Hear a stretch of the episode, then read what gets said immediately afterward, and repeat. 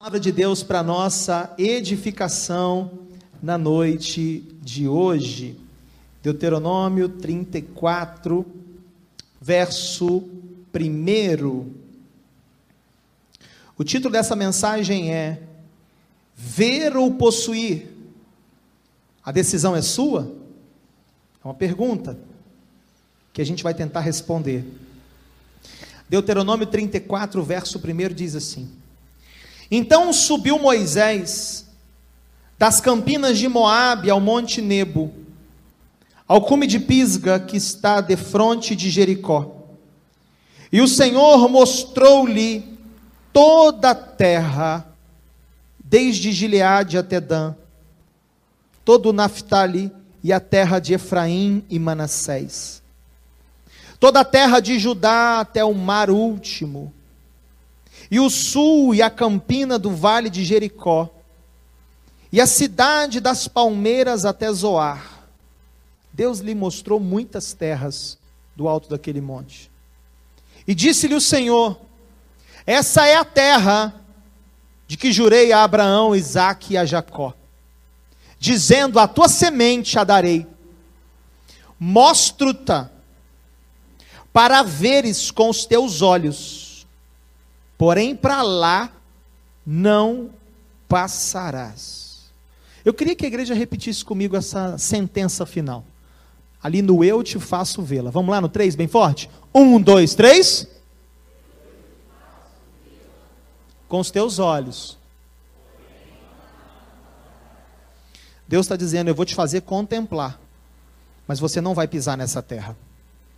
Assim morreu ali Moisés servo do Senhor, na terra de Moabe, conforme ao dito do Senhor. E o sepultou num vale na terra de Moabe, de fronte Bet-peor. E ninguém, e ninguém tem sabido até hoje o local da sua sepultura. Era Moisés da idade de 120 anos quando morreu seus olhos nunca se escureceram, nem perdeu o seu vigor. Palavra de Deus para nossa edificação na noite de hoje. Pode se assentar bem dizendo o nome do Senhor Jesus. Meus irmãos, minhas irmãs, a igreja reunida nas casas, esse texto sempre me inquietou muito, gente. Esse texto, essa verdade bíblica, sempre mexeu muito comigo. E sempre mexeu comigo, não positivamente. Esse texto sempre mexeu comigo, posso dizer assim, negativamente. Por quê? A morte de Moisés pouco antes do povo de Israel tomar posse da terra prometida. Me parece, me pareceu, sempre me soou como algo lamentável. Por quê? Porque eu estou falando de um dos maiores, se não for o maior depois de Jesus, servos de Deus na terra. Moisés foi um dos homens mais fiéis a Deus que se tem notícia. Pouca gente foi tão fiel, foi tão dedicada, foi tão zelosa como esse homem chamado Moisés. Ele viu igreja, ele viu a manifestação da glória de Deus como nenhum outro. Há uma expressão corrente no Pentateuco, nos cinco primeiros livros da Bíblia, em que se diz que Moisés falava com Deus face a face. Nenhum outro vive algo semelhante.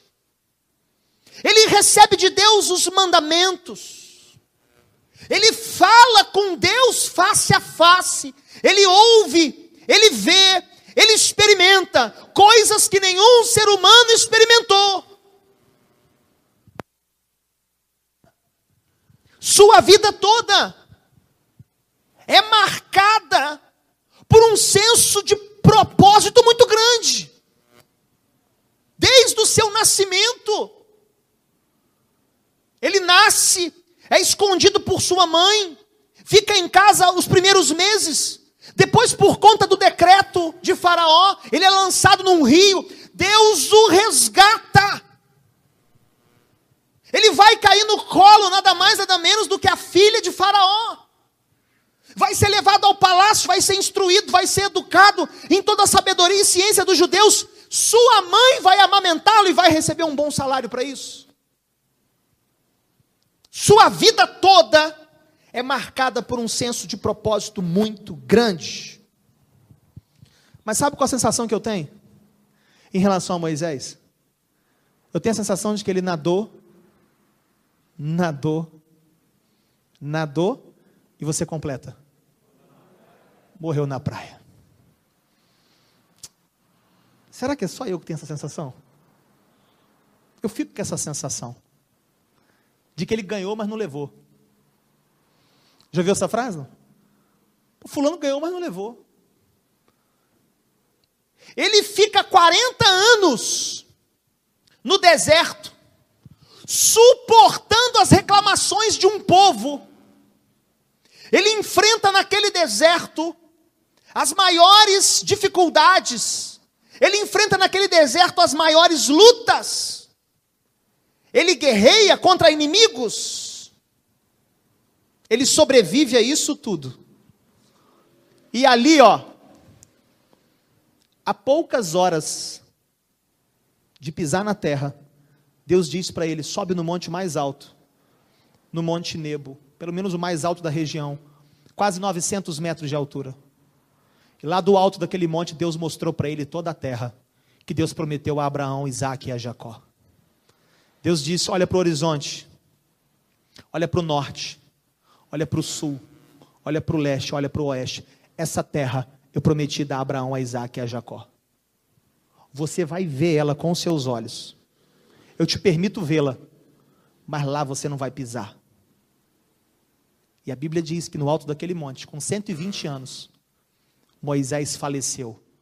Agora me intriga muito afirmação do verso 7.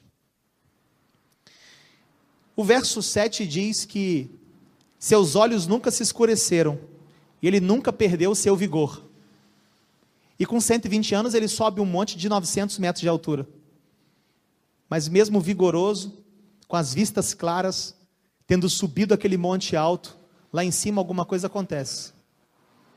E ele morre lá em cima. Ele falece no alto daquele monte. Até o dia de hoje ninguém sabe o lugar da sepultura de Moisés. A Bíblia chega a dizer no livro de Deuteronômio que o próprio Deus enterrou o seu corpo. Possivelmente os anjos do Senhor enterraram o seu corpo. E é até bom que não se saiba o lugar do jazigo de Moisés, porque esse é um lugar de peregrinação, né? Ainda bem que ninguém sabe onde está. Mas me intriga muito. Outra coisa que me intriga muito, me permita dizer isso para você, e é bacana dizer isso para te fazer pensar a Bíblia, pensar as Escrituras. 40 anos antes, quando Moisés envia os espias à terra, dez voltam com um relatório negativo. Somente Josué e Caleb voltam com fé. Você conhece a história, amém para isso? Qual é a sentença que Deus dá 40 anos antes? Todos os homens acima de 20 anos, morrerão onde? No deserto. Somente quem vai entrar? Josué? 40 anos antes, Deus já tinha tirado Moisés e Arão da história. Deus já não contou Arão, nem Moisés. Isso me intriga. Porque Moisés não tinha pecado ainda. Eu vou contar o pecado que o tirou da terra prometida. Arão também não tinha feito nada ainda. Por que, que lá atrás, 40 anos antes, Deus já diz: ó, só Josué e Caleb? Se você é Moisés, irmão, que, que você pensa na hora? É, vamos fazer conta. Dois, né? Josué um, Caleb dois. E eu, Senhor? Para onde eu vou nesse, nesse pedaço de tempo? A sensação que eu tenho é de que essa história já está definida. Deus já sabia o que ia acontecer. É o que a teologia, é o que a teologia chama de presciência de Deus. Deus já sabe o que vai acontecer mesmo antes que aconteça. Ele não tinha pecado ainda, mas Deus já conhecia o final da história. Deixa eu dizer uma coisa para você que está aqui.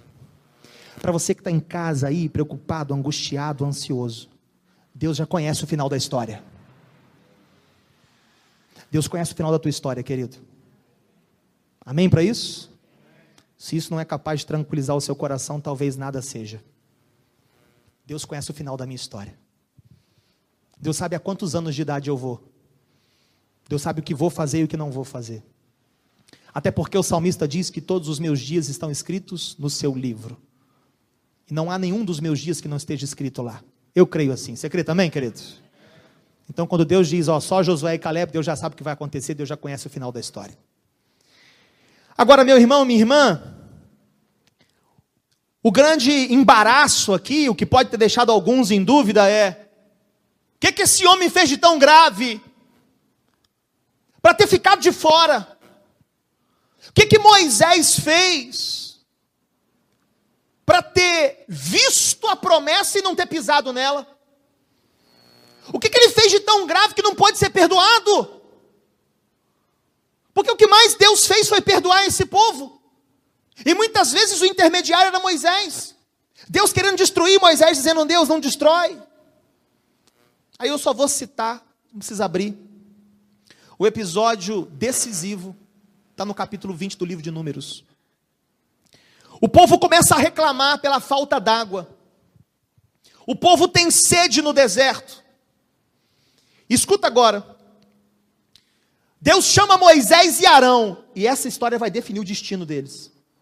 Deus chama Moisés e Arão e diz: Moisés, pega o teu cajado, passa diante dos filhos de Israel, reúne toda a congregação, e quando você estiver diante da rocha, falai a rocha, e ela vai verter água para você e para todo esse povo.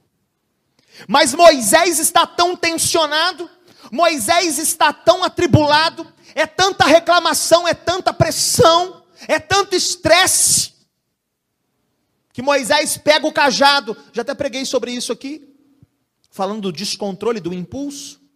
Moisés pega o cajado e ao invés de falar a rocha, o que, que ele faz? Ele dá uma primeira pancada na rocha. O Midrash, Midrash são escritos judaicos de rabinos estudiosos. O Midrash diz que a primeira pancada que Moisés dá na rocha faz verter um pouco de água, mas não muito. Ele dá uma segunda pancada na rocha com o cajado, ao invés de falar. Na verdade, o que eles falam antes de dar a pancada é o seguinte: rebeldes, eles estão muito furiosos com o povo. Daremos nós água para beber a todos vocês. E pega o cajado e puf, verte água da rocha, mas não do jeito que Deus tinha estabelecido. E quando termina o episódio, o verso 12 diz: O Senhor, porém, disse a Moisés e Arão: Como vocês não confiaram em mim, para honrar a minha santidade à vista de todos os israelitas, vocês não conduzirão essa comunidade que eu dou a ela. Aquela situação define a vida deles. E Deus diz aqui que o problema é a incredulidade. Um desses rabinos diz: Moisés não confiou que somente a sua palavra faria sair água da rocha. Era um momento tão difícil, tão desgastante, de tanta tensão, que ele não vou dar uma ajudinha para Deus, porque esse negócio de falar a rocha está muito estranho. Aí deu uma pancada, saiu um pouco d'água, não vou ter que dar a segunda, né? Porque ainda não deu certo. Aquilo feriu a santidade de Deus. E Deus diz: porque vocês me desonraram, porque vocês não creram, feriram a minha santidade diante dos israelitas, vocês não vão levar esse povo para possuir a terra. Agora, minha gente, passa um tempo desse episódio. Eu quero te mostrar uma conversa que Moisés teve com Deus, para tentar resolver esse episódio aqui. E Moisés era um camarada resoluto nesse sentido, ele tinha resolvido muitos problemas. Eu quero te mostrar o capítulo 3, aí vou pedir a Thaís e ao Cainan que projete para mim. O capítulo 3, o verso 23, é importante para a nossa compreensão.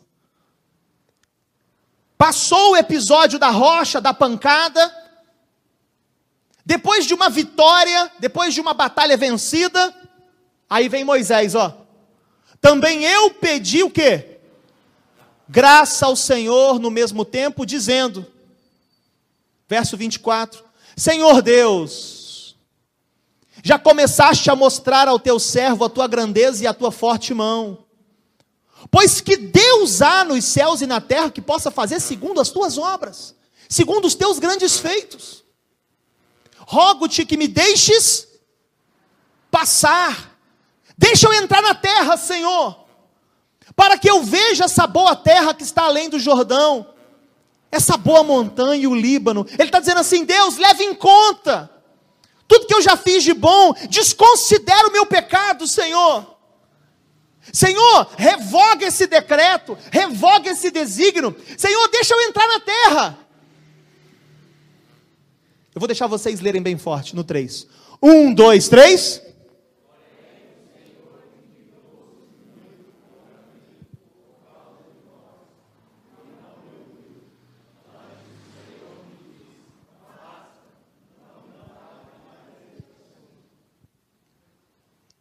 Alguém disse aí misericórdia, né?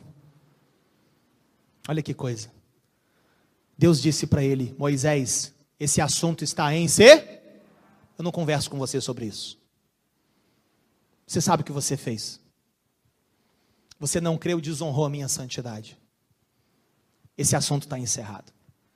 E viu como é que Moisés veio com uma conversinha, irmãos? Senhor Deus, tenho visto tua poderosa mão. Deus nenhum há na terra como o Senhor. Queridos, Deus não se deixa enganar. Bobagem nossa achar que vai vir com conversa fiada para cima de Deus, hein? E a gente até acha, né? Que vai convencer Deus de alguma coisa. O Deus que sonda e conhece os corações. Ah, me poupe, hein? Moisés, eu não vou discutir esse assunto com você mais. Já falei, tá? Falado. Agora, essa história que me inquieta e que em parte até me angustia, porque se eu fosse o escritor dessa história, ah, eu de repente teria botado Moisés para dentro, irmãos. Você não teria, não? Poxa vida, né? Moisés fez tanta coisa, né? Mas Deus é muito melhor do que eu. Deus é um escritor muito melhor. E existem motivos para que isso tenha terminado desse jeito, a gente vai descobrir alguns aqui hoje. Diante dessa história, algumas perguntas ficam. Por que razões Moisés ficou de fora? O que ele fez de tão grave que não pudesse ser perdoado? Aí eu já relatei aqui a vocês. E aí a principal pergunta que me traz o desdobramento desse texto: que alertas, a palavra-chave hoje é alerta. Que alertas essa história traz sobre a minha vida a respeito das promessas que eu recebi de Deus? Eu já recebi promessas de Deus. Você tem promessas de Deus, amém, querido? Agora, para que a gente não tenha o mesmo fim de Moisés, para que a gente veja, mas não tome posse. Quais são os cuidados que a gente tem que ter? E aí, a partir da exclusão de Moisés, eu quero fazer aqui três alertas na noite de hoje. Primeiro alerta que eu quero fazer aqueles que têm promessas e não querem ficar de fora, é esse aqui, ó. Ficar de fora da herança e das promessas de Deus não compensa o pecado cometido. Ah, eu fiquei de fora, mas compensou. Compensou não ter vivido as promessas de Deus, porque o pecado que eu cometi, o erro que eu cometi, ah, de alguma forma me preencheu. Mentira! É um alerta que precisamos fazer hoje. O pecado cometido, o erro cometido, nunca vai ser o suficiente para compensar a perda das promessas, a perda da herança que Deus tem para você. Ele explode, ele extravasa. Isso traz um alívio ou não traz, querido? Na hora que você extravasa? Traz. Gritou, bateu. Ai, estou melhor. Pode ter ficado até melhor depois das pancadas que deu na rocha. Mas a fatura veio. Mas a conta veio e veio alta. E a conta sempre vem. Porque o pecado sempre vai ter as suas consequências. A gente precisa se conscientizar de que não há nada melhor do que viver no centro da vontade de Deus e desfrutar das suas promessas. Como povo de Deus, não pode haver dúvida. Por que, que não pode haver dúvida? Porque todo dia o pecado vem.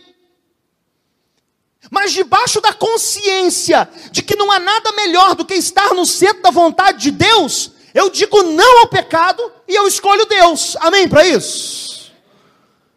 Eu sei que você que trabalha na rua, trabalha em casa, você com seus desafios, tem momento que você tem vontade, se você tivesse um bordão, né? Um cajado, um pedaço de madeira, você fazia umas besteiras de vez em quando, irmão. No trânsito, lá no seu trabalho. Não é verdade?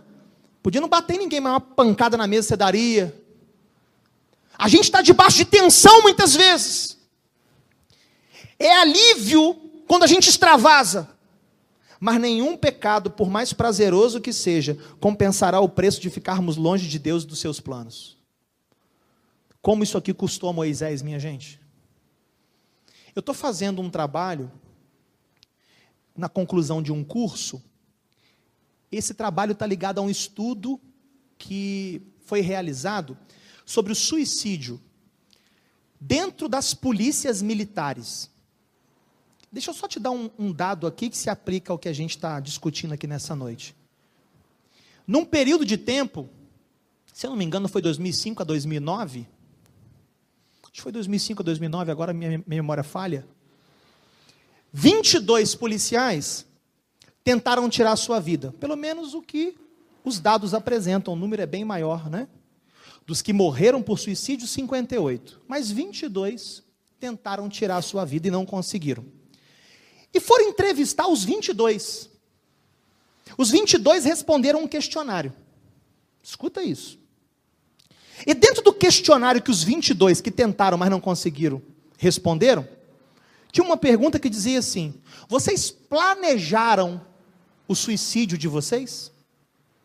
Dos 22, 17 disseram: Nós não planejamos, mas agimos por impulso. Agiram por? É aquela explosão do momento. Às vezes a pressão é tão grande, é tanto problema, é tanta coisa, e o policial tem um agravante, ele está sempre com o que na cintura? Com a arma. A gente tem que tomar cuidado com os impulsos. Moisés, num impulso, pega aquele cajado e dá uma pancada na rocha, mas isso vai lhe custar muito caro. Quem está entendendo isso nessa noite, dá um amém bem forte. Então, meus irmãos e minhas irmãs, levemos para nossa semana essa verdade: nenhum pecado, por mais prazeroso que seja, compensará o preço de ficarmos longe de Deus e dos seus planos. Segundo alerta que eu quero fazer em cima dessa história. Não tente justificar o seu pecado no erro dos outros. Quando Moisés, no capítulo 3 de Deuteronômio, quando Moisés vai relatar a sua experiência, ou a sua tentativa de acerto com Deus, quando ele vai relatar o fato de ter tentado lá se reconciliar com o Senhor, ele vai dizer no verso 26 assim: ó, Porém, o Senhor indignou-se muito contra mim, por causa de vós. Ele está jogando a conta, a consequência do seu pecado, para quem? para o povo. Deus se indignou comigo, mas foi por causa de quem? De vocês. Vocês fizeram aquilo que não tinham que fazer. E que por vocês não terem feito o que vocês tinham que fazer, aí eu, por causa de vocês, também fiz o que eu não tinha que fazer. E essa experiência vivida por Moisés, essa inclinação é desde os tempos de Adão e Eva. Uma dificuldade tremenda de admitir os próprios erros. Os anos se passaram, mas o ser humano nesse sentido não evoluiu. Meu irmão, minha irmã, não está em discussão aqui o pecado de Israel. Israel pecou? Pecou. Ninguém discute isso. Eles murmuraram, eles se rebelaram, eles se levantaram contra a autoridade de Moisés e daí por diante. Mas isso que o povo fez não exclui Moisés de também ter cometido o seu pecado. O povo pecou, mas Moisés também pecou. O pecado não deixou de ser de Moisés, o pecado era dele, de mais ninguém. Está claro isso, queridos? Ah, pastor, mas eu fiz isso com a minha esposa, porque a minha esposa não justifica. Ah, mas eu fiz isso com meu esposo, porque o meu esposo não conhece ele, eu não preciso conhecer. Para te dizer que os erros de outrem não se justificam para que você também cometa os seus. Porque senão, a gente entra num ciclo que não tem fim, irmãos. Ah, fez isso comigo e eu faço aquilo. Agiu assim comigo, por isso que eu estou fazendo assim. Você só está trocando de lugar com a pessoa. Eu costumo dizer: não troque de lugar com ninguém. Não troque de lugar com o ofensor. Amém para isso? E a gente às vezes troca de lugar o tempo todo. Ah, mas fizeram isso. Ah, mas falaram assim. Ah, mas meu marido. Ah, mas o meu patrão. Sabe por que eu estou agindo assim na empresa? Porque o meu patrão. Eu não quero saber o que o seu patrão está fazendo. Ele vai dar contas a Deus, querido. Assim como você também. Não entra nessa de Moisés de dizer, não, porque o povo fez, eu estou fazendo também, Senhor. Deus aliviou Moisés, irmãos? Aliviou? É, Moisés, realmente, né? Você é um cara bom, rapaz. É o povo que eu te dei para pastorear, que é um povo difícil, né? Então eu vou te aliviar, Moisés. Não colou, irmãos. Sabe aquele negócio do vai que cola? Não colou com Deus, não, hein? Nós não encontraremos uma desculpa aceitável diante de Deus para dizer, ah, eu agi assim, eu vivi dessa forma, porque. Não, não vai funcionar. Você sabe muito bem o que tem que fazer. As escrituras são muito claras, você sabe bem como tem que viver. Amém para isso, querido? Então não entra nessa de se justificar. Pecado é pecado, confessa e deixa. Aquele que confessa e deixa alcançará a misericórdia. Para terminar, terceiro alerta. As minhas atitudes. E aqui eu coloco entre parênteses a incredulidade de Moisés para deixar claro do que estou falando. As minhas atitudes podem diminuir, o diminuir entre aspas aí, os milagres de Deus e desonrá-lo. Deixa eu fazer uma pergunta para você, que eu já imagino a resposta. Qual milagre é maior? Falar a rocha e ela começar a brotar água só no som da voz? Ou dar duas pancadas violentas nela? Qual milagre é maior? Falar é muito maior, né, Wellington? Sabe o que, que eles fizeram aqui? Sabe o que, que Moisés fez? Moisés diminuiu o milagre que Deus ia fazer, Deus. Deus ia fazer Andrade um milagre muito maior. Que era falar a rocha e começar a brotar água. Mas às vezes a nossa atitude desonra a Deus e diminui os milagres. Sabe quando a gente desonra a Deus diminui milagre? Quando você tem um livramento de trânsito na estrada, você fala assim: Meu Deus, eu dei uma sorte. Rapaz, eu tenho uma sorte no volante. Rapaz, assim, eu tenho um reflexo. Se não é o meu reflexo. Você está desonrando a Deus, querido. Você está diminuindo o milagre. Está entendendo isso? Sabe quando é que você desonra a Deus, diminui o milagre? Quando você alcança alguma coisa, você diz assim, mas também, né? Pô, nessa área eu sou bom pra caramba. Pô, essa área aí, cara, modéstia à parte. Modéstia à parte que nada. Tem modéstia nenhuma nisso. Ah, modéstia à parte, pô, nessa área aí, cara, eu sou, pô, eu sou bom, hein? A gente o tempo todo, sem se dar conta, está diminuindo os milagres. Não é verdade, querido? E ele, com a sua incredulidade, porque o próprio Deus vai acusá-lo, porque você não creu. Com a incredulidade dele, teve milagre, irmãos? Teve, não teve? Saiu água da rocha? Saiu, o povo bebeu. Mas o milagre podia ter sido muito maior. Olha, diante desse, desse texto, e diante, vou botar assim, da prosa, que eu tive com o Espírito Santo enquanto preparava isso. Eu fiquei pensando, eu falei, Deus, quantas vezes eu já posso ter diminuído os teus milagres na minha vida? Milagres grandes que eu desconsiderei, que eu nem testemunhei. Se eu te desonrei, Senhor, se eu desonrei a sua santidade, me perdoe. Se eu te desonrei atribuindo a mim mesmo, a minha força, a minha capacidade, alguma coisa, me perdoe. Porque a gente corre o risco de fazer isso toda hora. Você está entendendo isso, querido? Amém?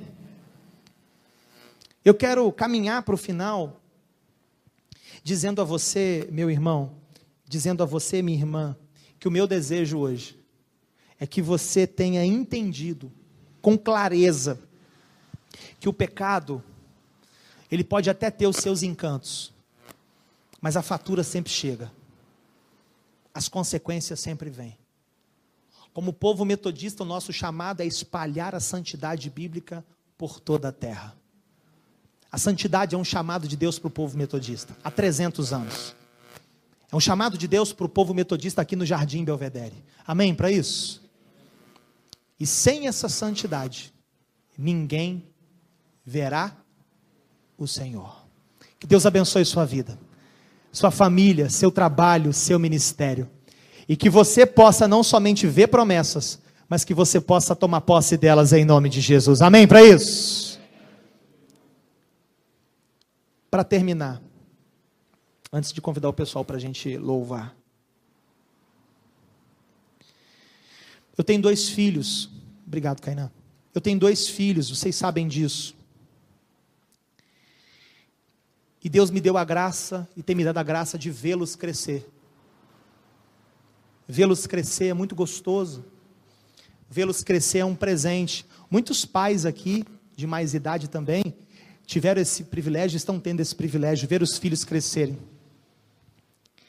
Mas uma coisa é ver o filho crescer ou se desenvolver. A outra coisa, vou, vou aqui fazer uma adaptação. A outra coisa é, por exemplo, ter o coração do filho, ter o coração da filha. Tem muito pai que vê o filho, que vê a filha, que viu crescer, mas não tem um coração deles. Eu assemelho o teu coração ao tomar posse da promessa. E ao ver, ao ver, o ver, simplesmente há um vislumbre de fé. Deus nesse tempo tem me chamado a ver pela fé muitas coisas. Mas mais do que isso, Deus tem me chamado a tomar posse delas. E a única coisa que vai me impedir de tomar posse, de possuir, é o pecado. Por isso, como metodistas que somos, precisamos travar uma luta diária e constante para erradicar o pecado.